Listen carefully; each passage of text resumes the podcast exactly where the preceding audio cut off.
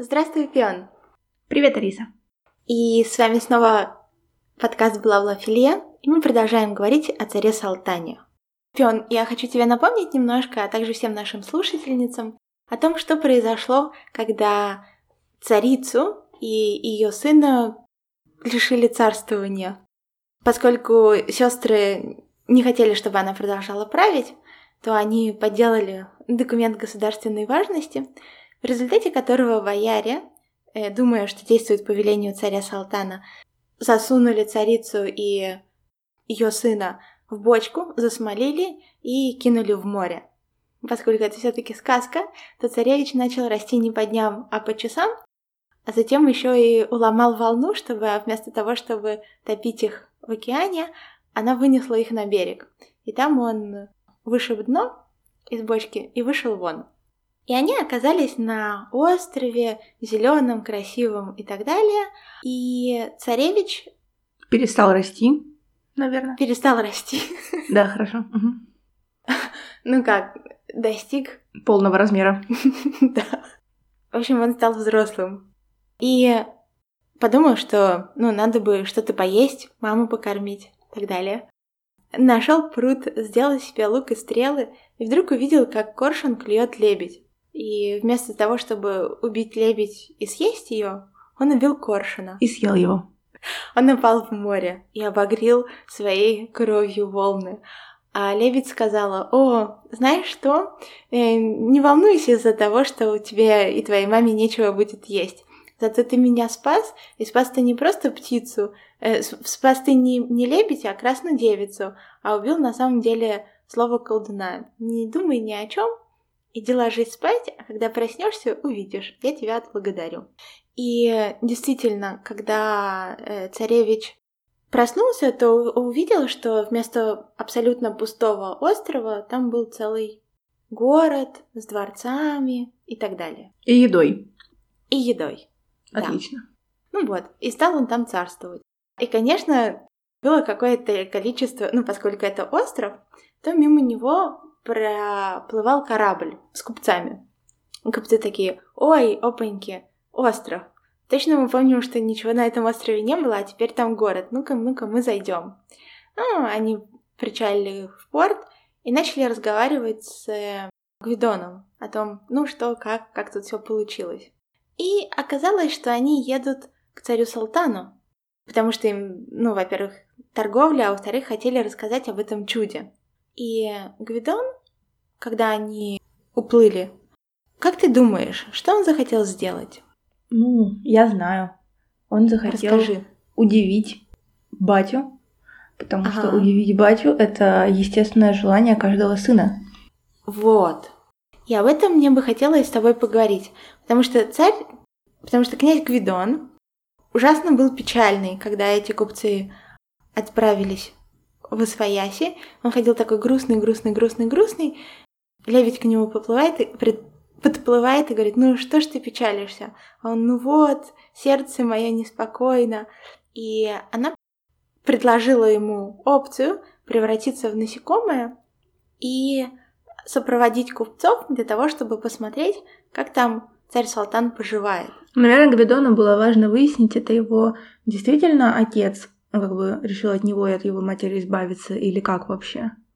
Ну, наверное, это какое-то достаточно конструктивное желание. То есть в такой его формулировке она мне не кажется разрушительным. Ну да, потому что ты всегда думаешь, что мир должен быть справедлив. Есть даже такое когнитивное искажение, где ты предполагаешь, что если что-то с тобой происходит, то как бы то в этом есть какой-то смысл, это каким-то образом справедливо. Может быть, на самом деле вообще это все как бы случайность, но людям трудно в это верить и трудно так думать. Мне кажется, что эта концепция справедливого мира а, может, как любая концепция и как любой инструмент, использоваться для разных целей. Я знаю, что есть два способа ее применения. Применять к себе и применять к окружающим. И когда ты ты. применяешь к себе, то это может стать стимулом для личностного роста. И Мгм. вообще Расскажи, почему это не может Очень быть плохо. так. Когда ты Расскажи. применяешь это к себе, то ты, например, э, начинаешь думать, что если с тобой что-то плохое случилось, то ты этого заслуживаешь. И для того, чтобы сохранить целостность своего мира и сохранить его, ну как бы, здоровье мира, ты жертвуешь своим здоровьем и благополучием. Это все, конечно, метафорически говорю, но на примерах, если то, ну, чего далеко ходить, насилуют девушку, и она такая, это потому что я недостаточно скромно была одета. И дальше она живет с еще одним. Даже если она прорабатывает эту травму и все такое, то она живет с еще одним ограничением того, как она должна себя вести, чтобы что случалось с ней. Это не становится стимулом для личностного роста, это становится ограничивающей штукой или штукой, которая ведет тебя в сторону осуждения себя. Мгм. И, короче, она прям со всех фронтов ужасна и плоха.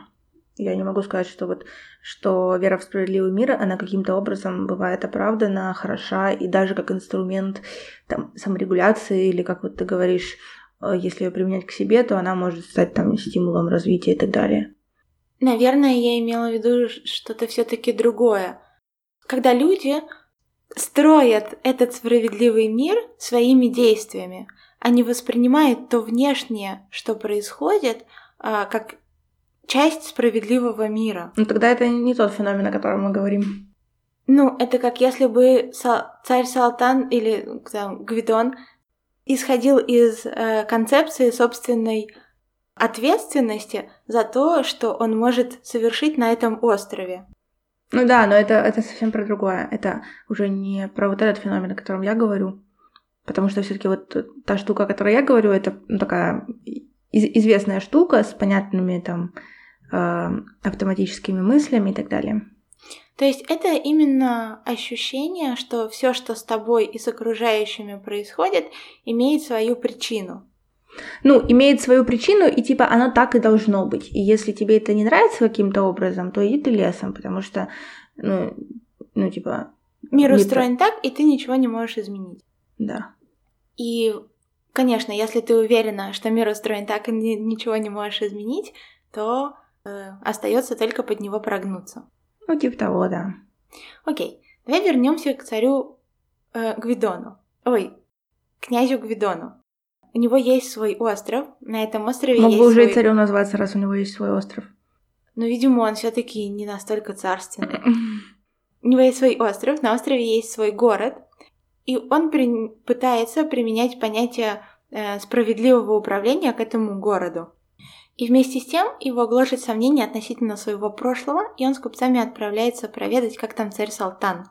Когда купцы начинают рассказывать об этом чуде, что на острове Буяне в одну ночь возник город и так далее, то сестры, повариха, ткачиха и сватья баба Бабариха, начинают преуменьшать ценность этого явления. Каким образом? Они упоминают другое чудо. Они говорят, ну уж, пф, какая фигня, это ничего не стоит, а вот мы слышали, что есть другое чудо. Ель в лесу, под елью белка, белка песенки поет, орешки все грызет, а эти орешки золотые. И что это настоящее чудо, а этот город какая-то фигня. И тут Гвидон, который по, в образе комара присутствовал при этом разговоре, кусает эту сестру в глаз. То есть мы видим не только желание получить одобрение от того отца, которого не было, но и желание во что бы то ни стало отомстить. Угу. Но желание отомстить, в принципе, довольно естественное и понятное. Другое дело, что оно, как правило, не очень конструктивное. И люди не очень-то много сами выигрывают, когда мстят. Вот, мне бы хотелось поговорить об этом поподробнее, потому что затем вся сказка просто повторение этого самого. Гвидон в образе насекомого слышит о чем-нибудь, что может впечатлить царя, начинает это срочно искать и строить. Когда сестры и сватья баба Бабариха пытаются преуменьшить ценность, он их кусает. Ну, стратегия, вполне. Стратегия. Когда тебе кто-то не нравится и обесценивает тебя, ты такой его кусь. Нефиг, потому что обесценивать. И еще и построить всю жизнь для того, чтобы удовлетворить какие-то представления о прекрасном человека, который тебе на самом деле ничего не сделал, и в твоей жизни никак не присутствовал. Ну, это да, это косяк. Я помню, что почти во всех Звездных войнах и других приключенческих фильмах, книгах и сериалах это присутствует постоянно и преподносится как что-то чуть ли не естественное. Сделай это целью своей жизни и получи профит. Ну, потому что это и правда очень распространенная и таким образом, наверное, естественная штука, связанная с тем, что, ну, вот у тебя родительская фигура, ну, вот ты хочешь ее там привлечь, как-то с ней найти контакт и так далее. Вообще, это довольно трагично, что это такая распространенная штука. Я хочу сказать. Да, и мне кажется, что это распространено не только на культурном уровне, но и на бытовом уровне, потому что очень многие люди выбирают э, профессию или увлечение или спутников жизни согласно каким-то, не знаю, семейным традициям. Как ты думаешь, рациональность предлагает какие-то инструменты для того, чтобы отличать собственные желания – от желаний других людей, особенно от желаний значимых людей, которые, вообще говоря, имеют влияние на твою жизнь. Ну, знаешь, мне кажется, что тут еще рано про рациональность говорить, и речь о том, чтобы отличать свои желания от твоих представлений о возможных желаниях значимых тебе людей, которые, скорее всего, ничего общего с реальностью не имеют. Отлично, давай поговорим об этом. Потому что если ты, если ты спросишь царя Салтана, ты вряд ли услышишь от него что-то типа, блин, я бы, конечно, я вот действительно не хочу со своим сыном никаких дел иметь, но вот если он сделает вот такую вот штуку, тогда, конечно, да. Ну, типа, вот, вот эти вот штуки, они обычно... Э, ребенок, насколько я знаю эту тему, дети очень склонны все штуки, которые происходят вокруг них, связывать с собой. Типа такой эгоцентризм детский. И, по-моему, вот это одна из таких штук, например, как царь, этот князь Гвидон такой думает, что если, значит, что-то произошло с ним, с его отношениями с отцом, ну там вот его в бочку посадили и выгнали, то это потому, что он недостаточно, э, короче, настроил всяких чудес и так далее, пока был в утробе матери или еще что-то такое. Конечно, это все не осознанные убеждения, скорее всего, но в любом случае я имею в виду, что э, ничего общего с реальностью такие штуки, как правило, не имеют. То есть ты просто каким-нибудь образом решаешь, что вот человек, скорее всего, вот это вот хочет. И начинаешь в ту сторону грести очень четко. Так ведь это же не просто у детей, например, проявляется. Да, я только хотела сказать, что вот представь себе, сколько такого, например, в романтических отношениях ты берешь партнера и такая, я хочу, Она меня это... не любит, потому что я толстая. Вот, наверное, если да. бы я шпарила кроссфит там, типа, 7 дней в неделю весила бы на x килограмм меньше, то тут-то бы она меня и полюбила. А потом э, это хорошо, если просто вот так вот ты рассуждаешь, да, потому что, ну, просто этого не случится, ты будешь думать, что с тобой вообще что-то не так и так далее это само по себе плохо, но в целом это не деструктивно, по крайней мере, по отношению к другим людям. А вот, например, в мужской гендерной социализации ты такой думаешь, наверное, она меня не любит, потому что я там недостаточно зарабатываю, например, или еще что-нибудь такое. И, и что ты делаешь? Ты вместо того, чтобы спросить у нее, что ей как бы нужно было бы, ты идешь зарабатывать больше. Потом приходишь к ней, она тебе говорит, нет, все равно нет. И ты такой, ну блин, я ради тебя тут, ты дышь, ты дышь, ты шлюха тупая. Вот. И, короче, это еще и оказывается деструктивно по отношению к м, людям, про желания которых мы что-то предполагаем. И Или вот... даже к целым группам людей, потому что после этого ты дышь, ты дышь, это значит все женщины много-много-много нехороших слов. Ну вот это да, это нас. само собой. Я имею в виду, что э, кажется, что с точки зрения рациональности первым делом следует э, убедиться, что штуки, которые ты делаешь, ведут к тому результату, который ты хочешь. Хотя бы. Отлично! Стой, давай остановимся вот здесь, потому что мне кажется, что эту прекрасную фразу мы должны окружить ореолом, светящимся нимбом, повесить туда все, все, все, все, все, и тыкать туда и говорить, вот, вот, вот, с этого нужно начинать. Итак, Фион, повтори эту фразу, а я буду навевать нимб. Хорошо. Повторяю фразу. Прежде чем что-нибудь сделать, нужно убедиться, что это действительно ведет к тому результату, которого вы хотите. Туду-туду! Фанфары, скрипочки и так далее. А, да, эм, это нужно там эпиграфом поставить, наверное, к каждому выпуску Бла-Бла-Филея. И как же это сделать? Вот это начинается интересное. Потому что я спрашиваю это, и я объясню почему. Э, в последнее время я взаимодействую с очень разными людьми. И если пытаться задавать вопросы, например, как этот, а ответ один «Ну, это же естественно». И вот это «ну, это же естественно» это является объяснением всего. Это может быть объяснением чего угодно.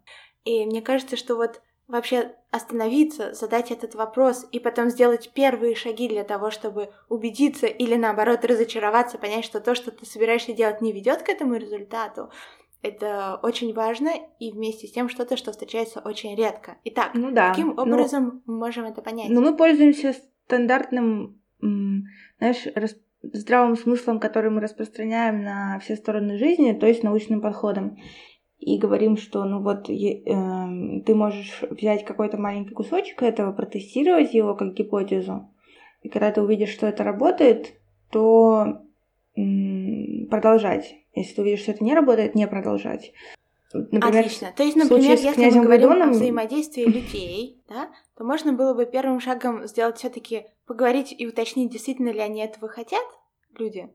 А да. А во-вторых, если они думают, что да, или если они даже думают, что нет, но вот ты прямо вот сто процентов, двести, триста процентов уверена, что это так, они просто не могут сказать слух о своих желаниях, не зарабатывать миллион долларов или там, не знаю, не убиваться на чем-нибудь, не получать три высших образования, а вначале сделать один шаг и посмотреть, ну да. Ну, то есть, например, например, тебе девушка говорит, я с тобой не буду встречаться, э, и ты думаешь, что это потому, что ты нищеброд.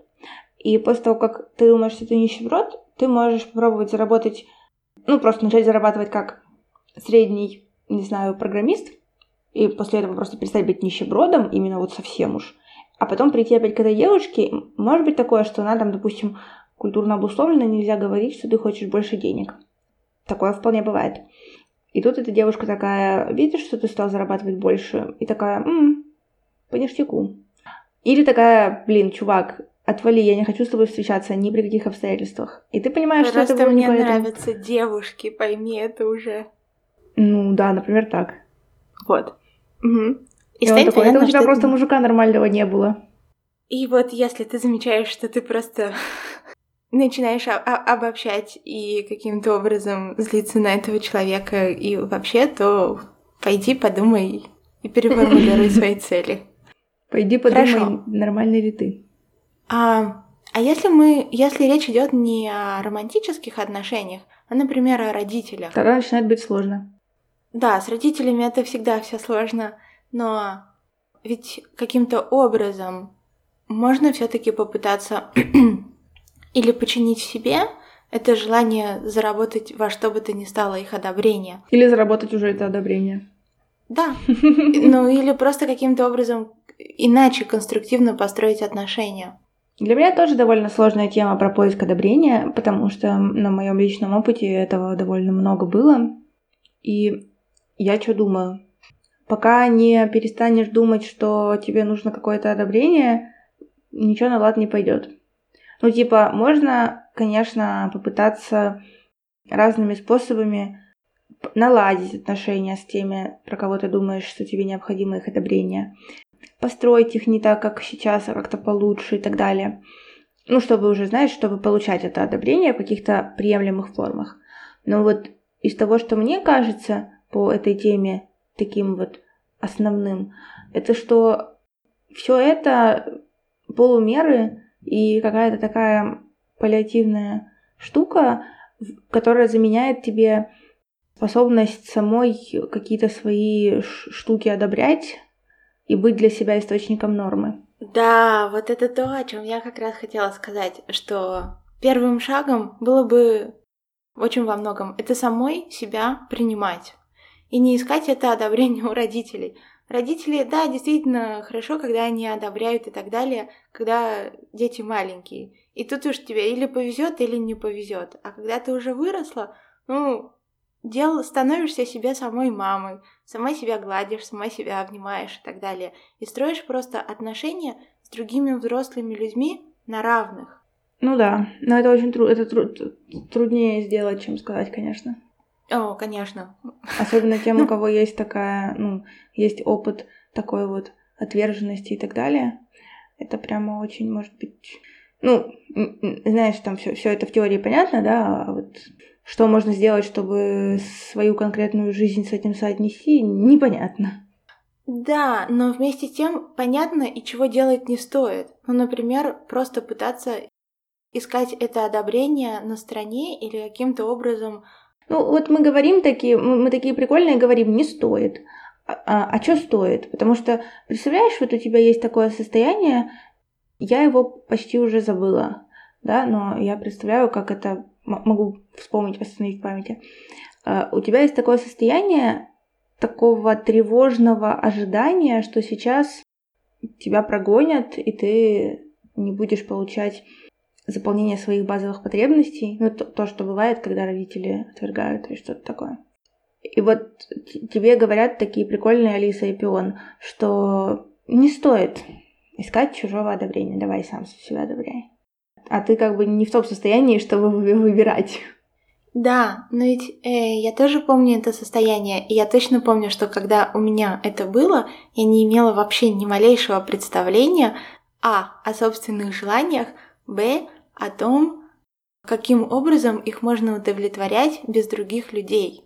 О, да. И это было постоянный, это именно постоянный поиск людей, которые будут затыкать дырки в твоей собственной дырявой бочке чего-то там. Божечки-кошечки, это была такая хорошая метафора. Ну, дырявая бочка, учитывая нашего Гвидона, который в бочке путешествовал. Да. Поэтому мне кажется, что не знаю, мне хочется часто вернуться в прошлое и саму себя наобнимать, но я помню, что это начало меняться именно когда вот, ну, я просто сиди, садилась и уделяла просто погружалась в свой внутренний мир и пыталась понять, а что там есть от меня, потому что в каждом моем дне я находила там только других людей. И я помню этот момент, когда мне нужно было сформулировать свои желания. Я сидела перед белым листом, и я не смогла написать ни одного желания, которое я сама бы могла удовлетворять. И вообще, вот что там было моего? Так, и чем кончилось? Как ты смогла это преодолеть? Ну как, потребовалось сколько-то много лет для того, чтобы это э, стало делаться. Я, у меня нет рецепта о том, как можно сесть и хопаньки это в себе обнаружить. Нет, ну хорошо, допустим, это быстро, не быстро, но это, по крайней мере, какой, какой-то рецепт у тебя есть, может быть, который связан с длинным? Да. Рецепт этот начинать с того, что ты можешь пощупать, а именно с физического. То есть уделять внимание своему физическому состоянию, потому что это что-то намного, из чего потом вырастает эмоциональный интеллект и вообще знание о собственной эмоциональной части. То есть э, садиться и а, ощущать, как тебе телесно. У тебя болит спина, у тебя тянет шею, ты хочешь есть, ты хочешь в туалет. Вот как тебе физически. И потом взаимодействие с другими людьми каждый раз возвращаться в свое тело. Потому что иногда очень характерная штука не понимать, а что ты чувствуешь, что ты чувствуешь, когда на тебя кричат, что ты чувствуешь, когда тебе говорят «сделай так». Вот это ощущение поиска одобрения и неопределенности в каждом твоем дне, что это на самом деле. И ты можешь обнаружить, что это у тебя тянет живот, или что у тебя раскалывается голова, или что у тебя пересыхает рот. И вот каждый раз, возвращаясь в это физическое, ты будешь обнаруживать все больше и больше себя. И потом со временем оно разовьется в эмоциональное, и ты свяжешь это и увидишь свои желания. Но мой совет э, возвращаться каждый раз в то, что ты можешь пощупать и потрогать в что-то как можно более реальное. Угу. Хороший совет, мне нравится. И я, я бы тоже такое рекомендовала. Еще я бы рекомендовала оставлять в, как... в своем дне какое-то время, а, которое точно зарезервировано под, может быть, ведение дневника, какие-нибудь записи, как, какую-нибудь рефлексию над тем, что произошло за день и так далее, чтобы было вообще время выдохнуть. Часто бывает так, особенно у тех, кто много всего делает, что мы просто, ну, фигачим куда-то радостно, а потом в какой-то момент выясняем, что уже не так уж и радостно. Абсолютно точно. То есть мне, например, помогало начинать с этого день. Я вставала по будильнику, и у меня было на это полчаса. Вначале это может казаться странным, и ты думаешь, вот я меньше сплю, но потом ты все-таки начинаешь раньше ложиться, и это точно что-то, от чего ты не можешь э, отказаться, потому что это первые полчаса в день. Очень трудно вести дневник или уделять время себе, когда э, есть огромное количество дел, которые ты точно знаешь, что важны, и в дне, э, в течение дня первое, в чем ты отказываешь, это в отдыхе и в, в осознанности. Это ну, сплошь ну, да. рядом, это вообще mm-hmm. у людей постоянно. Итак, вот что бы мы могли сказать князю Гвидону? Товарищ, начни вести письменные практики. Медитируй и возвращайся в свое телесное состояние, особенно когда ты человек, а не комар. Какие бывают интересные, интересные состояния у комара? Ну, он еще мухой становился и, и шмелем. А, когда это все разовьется, хвалить себя за свои достижения. То есть сказать, О, ну да, слушай, это, чувак, кстати, очень... ты вообще говоря провернул очень крутые штуки. Во-первых, ты тут э, научился говорить, мыслить, физически вырос за одну ночь для того, чтобы спасти себя и маму. Это довольно круто. Во-вторых, вообще-то ты проявляешь эмпатию и Видно, как ты заботишься об окружающих, потому как ты с своей мамой взаимодействуешь, потом ты лебедь спас, потом ты там, не знаю, по, по слухам, достаточно разумно управляешь этим городом и вообще предпочитаешь для изменений использовать свои связи и разговоры, а не ходить там, рубить всех вокруг, что для твоей эпохи тоже достижение. Еще есть такое упражнение, где ты садишься и пишешь список своих качеств, в которых ты уверен, и а, в которых тебя никто бы не мог переубедить, даже если бы тебе пришли какие-то важные люди и сказали бы тебе, что типа ты вот не вот это. Обычно такой список находится, но не в том месте, где ожидаешь. Вот. И потом, отталкиваясь от этого, уже идешь в те качества, которые, в которых ты не так уже уверена, может быть, и в которых тебя легче поколебать, но ты запоминаешь ощущение того, что ты источник своей нормы, ну и типа становится проще с, с другими качествами также сделать. И очень важно иметь это именно в письменном виде и в виде списка, потому mm-hmm, что да. мне кажется, что людям так свойственно сомневаться в самих себе, что пока ты это не увидишь, иногда просто не можешь поверить. И да, нужно выделить отдельное время для того, чтобы к этому прийти. Это не то, что лежит на поверхности. Да, да. Но то, что со временем может стать этой базой и якорем, из которого вырастает одобрение самой себя. После которого тебе не нужно ну, после которого появляется автономность, которая не связана с холодностью, не связана с тем, что ты там не можешь с людьми быть и так далее, а которая просто связана с тем, что ты способна сама себе дать все, что тебе нужно, и, соответственно, ты можешь что-то давать другим людям после, вот только после этого. Конечно, и в этом случае взаимодействие с другими людьми из необходимости становится... Ну, радостью. Я не знаю, радостью, да, рос... может быть, роскошь не то слово, но да, именно радостью и взаимодействием двух таких самодостаточных, интересных миров, которые разделяют что-то и взаимно друг друга обогащают, а не поиском одобрения, без которого О, да. медленно... Звучит прекрасно. Мы превращаемся да. в подкаст про отношения, тебе не кажется? Знаешь, люди достаточно социальные существа, и я с трудом представляю себе, как можно действовать э, разумно и рационально без отношений вообще. К тому Ну, же мы правда. часто говорим об отношениях с- сами с собой, и я вижу, как много эффективности это может добавить в самых разных сферах жизни, потому что когда у тебя опять же, такая дыра в почке, то в нее уходит энергия, которую ты могла бы применять на, для обучения, саморазвития. Все так. Нет ничего плохого в том, что мы становимся подкастом про отношения. Хорошо. Эм, мне кажется, мы даже пришли к хорошему заключению. Это что-то, что не только царь Гвидон, князь Гвидон может применять, но и э, наши слушательницы Что, тоже. давай, может быть, его царем сделаем? Ну, просто в качестве, знаешь, бывает, ты ищешь одобрение у родителей, но получаешь одобрение в другом месте. Например, в Бла-бла филии. людях, которые про тебя подкаст делают, да. Хорошо. Одобряем князя Гвидона Делаем царем. и делаем царем, да. Молодец, Гвидон. Хорошо. Хорошо, продолжай в том же духе. А мы через недельку еще о тебе поговорим немножко. Хорошо. Пока, Пион, это было очень интересно. Пока, Алиса.